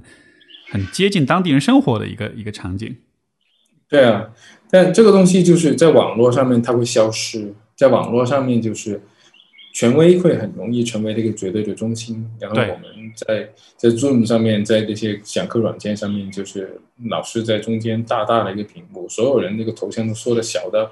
那个小方块也，根本上辨认不出这些人，就是那个面部已经消失了。就我觉得这里这种设置本身就会让个体消亡，呃，让那个中心会变得非常庞大。那我我自己是不喜欢这种氛围的，啊，所以我我会我会我会把自己成为一个游客的身份，去到某个具体的社群里面去去了解，这是我自己更舒服一种状态。我说去旅游的时候，我特别喜欢做的一件事就是去逛当地的菜市场，就是去任何一个城市、任何一个国家，其实这都是我一定会做的事儿，因为我觉得这个会比就景点当然也要看，但是景点之外的话，你去逛一个地方的菜市场，其实会。非常非常有助于你了解，就这个地方的生活到底是什么样的，他们在吃什么，他们在买什么，然后他们的这个就是有各个地方菜市场也有他卖的一些很独特的、很本地的一些东西，所以我觉得某种意义上也是在，也是像你所想和你所讲的是是一样的道理。对，就你有没有发觉，就是很有意思的是，你你即使去到一个地方，你问那些，哎，这里有什么什么值得去的地方？你问他的时候，他会告诉你一些有名的景点的。对，但是可能你更想要知道的是这些当地他们觉得他们最经常去的地方。对，就这这里面会存在一个差别，就是说，呃呃，所以什么是有价值的？其实是需要一个他者跟一个呃当地人他们共同构建出来。对，嗯，而且真的是外来人跟一个当地人共同构建出来的。是，而且这个当地人他还必须信任说，这个他者来不只是不只是要做个游客来来走马观花的玩一玩，因为如果那样的话，就很容易给你一些很敷衍你的东西，你就去看去吧。嗯，而真的是说他想要参入到你的生活里面，那你的生活当中的常见的场景是什么？嗯，那所以就回到我们作为一个咨询师，那个身份其实也一样的。我们作为一个游客，我们去到他人的生活里面。去让别人去袒露他生活的一些体验的时候，这我们这个游客做的好不好了？就够不够礼貌，够不够尊重，就够不够好奇，而不是不是那么的强势，不是那么的自以为是，不是那么的自我中心，那你才能够让当地人他给你一种自豪的感觉，去给你介绍他自己引以为荣的东西，甚至是足够信任你，就告诉你一些他们遇到一些困难，就是就。这种状态是，你刚才非常不一样。我刚才叹我叹气，就是因为你刚才描述这种状态，在我看来，现在在网上呈现出来的公共舆论的姿态，就和你描述状态是完全就是刚刚好，就是相反过来的。呃，少点上网啊。呃，但是真的是那种，就是既没有尊重，也没有理解，也没有很礼貌，然后也没有那种耐心去了解，然后但是就这样，最后就形成一个越发的评判和自以为是和自我为中心的这样一种呃一种一种公共的话语，就是人们就越来越以这样姿姿态去看很多很多的问题，而且我会担心，就是这样子的一种姿态，可能对于也许像我们可能会有这种这种自更强的这种自省跟自觉这种。所以也许会有所注意，但是我不知道对于更多的个体来说，对于更多的这种普通的呃网民来说，当你习惯了以这样的方式看问题的时候，会不会也影响到你在线下、你在现实生活中跟人的这种关系？嗯，对，在这里面可能必须要留意一件事情，就是我们在线上进行的一些沟通，就除了像我跟你这种就一对一的沟通之外，很多时候中间都是夹杂着那个算法。就是他会，他其实是一个那个制造爆点、他搬弄是非的这么一个东西。就是你，你可能他会专门就推送给你一些你特别不能认同的，或是你特别认同的东西。就是你很容易接触到一些非常极端的内容。那所以其实那种所有的勾起你情绪的，并不是一个呃具体的个人，而是一些被编辑过的。有目的性的去组织过的一些信息，没错，这就是这是要小心的一件事情。所以为什么要抛开这个这种网络的方式去到当地，就是这个原因。你去到当地，就是面对面，你是见到一个真真实实存在在你面前的人啊，那那个复杂才能够表达出来。就是我们刚才一开始讲那个复杂。它才能够有充足的这个空间去表达出来，而不是只是偏言直语的一些很极端的观点的碰撞。是那个过程才会更更更有探索的一种可能性。前阵子我看了一个视频，就是讲一个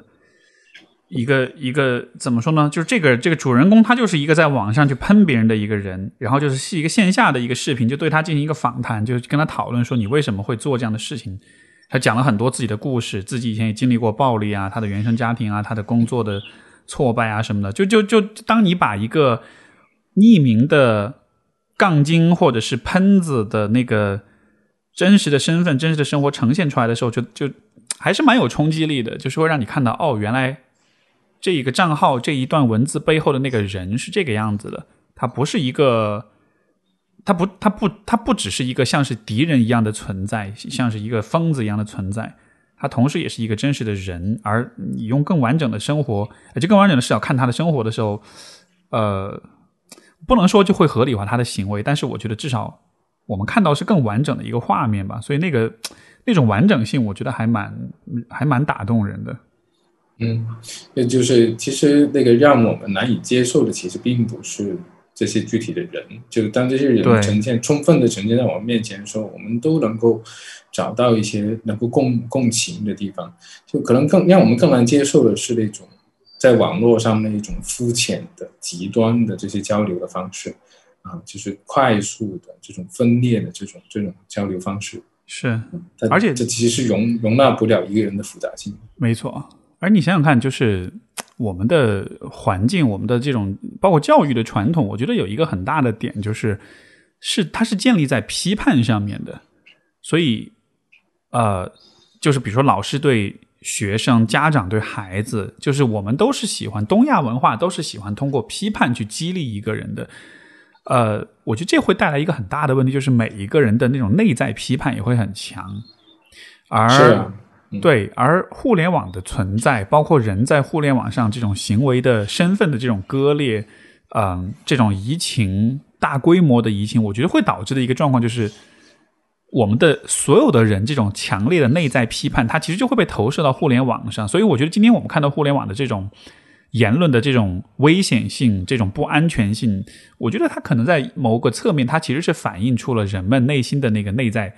那个那个那个 inner critic 那个内在的批评者的那个角色，就是大家看到哇，今天网上发言大家都好戾气好重啊，批判好重啊，可能就是因为我们也许是一我们好一代人或者是好几代人。就心里面其实都是这样一个状态，只是这个状态这个部分我们平时把它深藏在内心的，但是到了网上之后有了这样一个匿名的安全的表达空间，我们就把这个部分释放出来，然后让它表现的淋漓尽致，然后就有了这样的 今天这样一个糟糕的互联网的舆论氛围。我觉得除了说它的匿名性之外，还有一个是它的那种呃快速啊和简单。嗯，其实是你表达不了、承载不了任何更复杂的东西，是，嗯，所以你你变得你，当你打个比方，你发一条微博一百四十四个字，你能说什么？你说不了任何事情，就这这就不可能会存在那种你跟一个人促膝长谈、相逢恨晚那种感觉，就不会在这里发生的。没错，嗯，以这我们如果呃。呃，还是希望我们的那个交流能够更复杂，我们对人，呃，能够有更多的一种好奇、探索、尊重的话，我觉得还是一些面对面的交流，有足够空间的交流还是很重要的。而且，我觉得在这种网上的这种言论，就是它其实反过来对于表达者本身也是一种把自己给简化的过程，就是。也许你心中是有很多很复杂的情感，但是你就只用一百四十个字，或者甚至就也许几十个字表达你的不满的话，一方面你当然发泄，但另一方面你的发泄，它的这种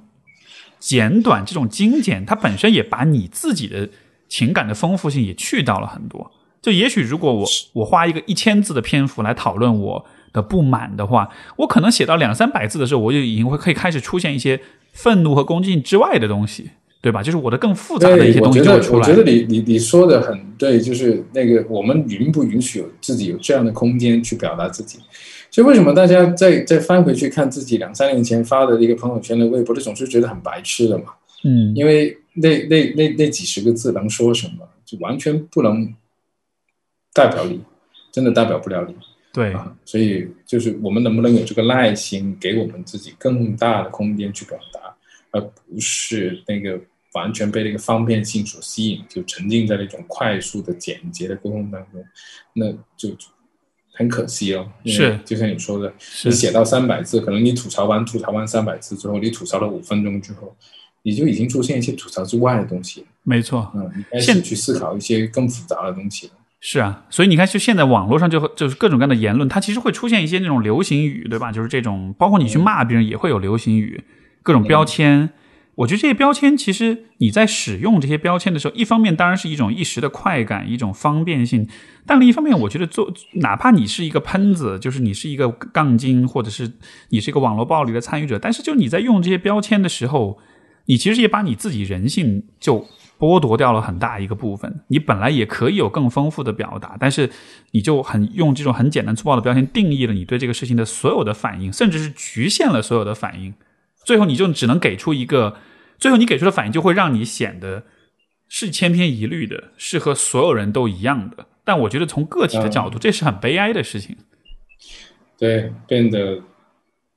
就缩小了，就好像我刚才说了，在 Zoom 上面你在去听课的时候，你就被缩小成一个很小很小面目模糊的方框。没错，啊，就是这样子，你被模糊化了。就那那别人这么看你。没问题，OK，他没有耐心了解，但是我希望就人不要这么看自己，你不要允不要允许自己只有那么大的一个篇幅去描述自己，对，不要只是做个数字，不要只是做的转发跟评论当中的一员，而真的是对，真的是做个人，真是做一个完整的人那样的，嗯，OK，嗯，好啊，我们今儿挺挺天马行空的聊了好多。我我今天印象最深刻的点，其实还是我们说的那个去旅游的那个，包括婚礼的那个。我觉得这样的一个真的太有画面感了。以后以后我的咨询当中，我也会一直记得的。我是来你这里旅游的，我不是导游。是一个，就像那个去到你家的一个小孩儿，因为他好奇，所以你也会引发你作为一个主人的一个好奇，然后你就会带着一种有趣的眼光去看待你身边熟悉的东西。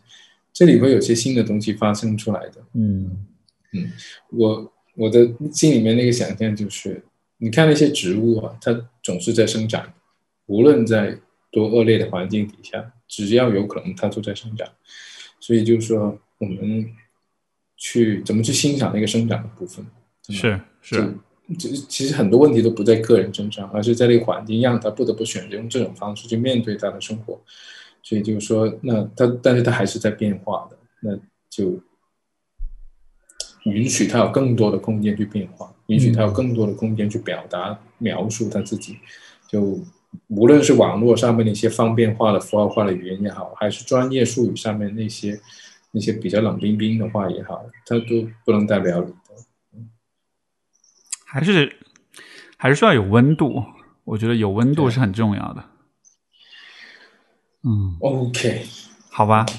如果我们我们不主动切断的话，我们可以无休止的聊下去的。所以我觉得我们还是要做个决断。是是，哎，最后最后问一下你，这个如果假设，比如说有听众听到你所讲的，就是这种在地的这种参与，如果他们想要做类似的事情，包括如果他们也许想要参与到你所做的事情，或者是向你询问怎么样找到这样机会，类似吧。如果想要联系你的话，你因为你说你不太上网，但你现在还还需要跟大家讲讲你的，比如说联系方式啊、公众号啊或者什么的吗？呃，其实我我现在呃能够去做的事情是很少的，就是去到当地去给一些在一线去工作的那些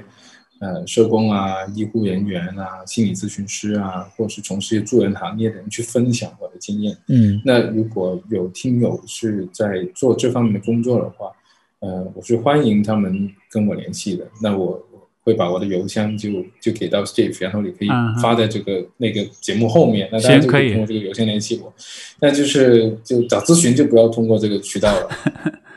明白，明白。嗯，行，那你的邮箱我之后会写到那个就是这个这个节目的简介里面。好，好的，好的，好，感谢红茹，跟你聊聊得很开心，聊得很开心。那么先到这里，各位感谢各位收听，我们下次再见，拜拜。好，拜拜。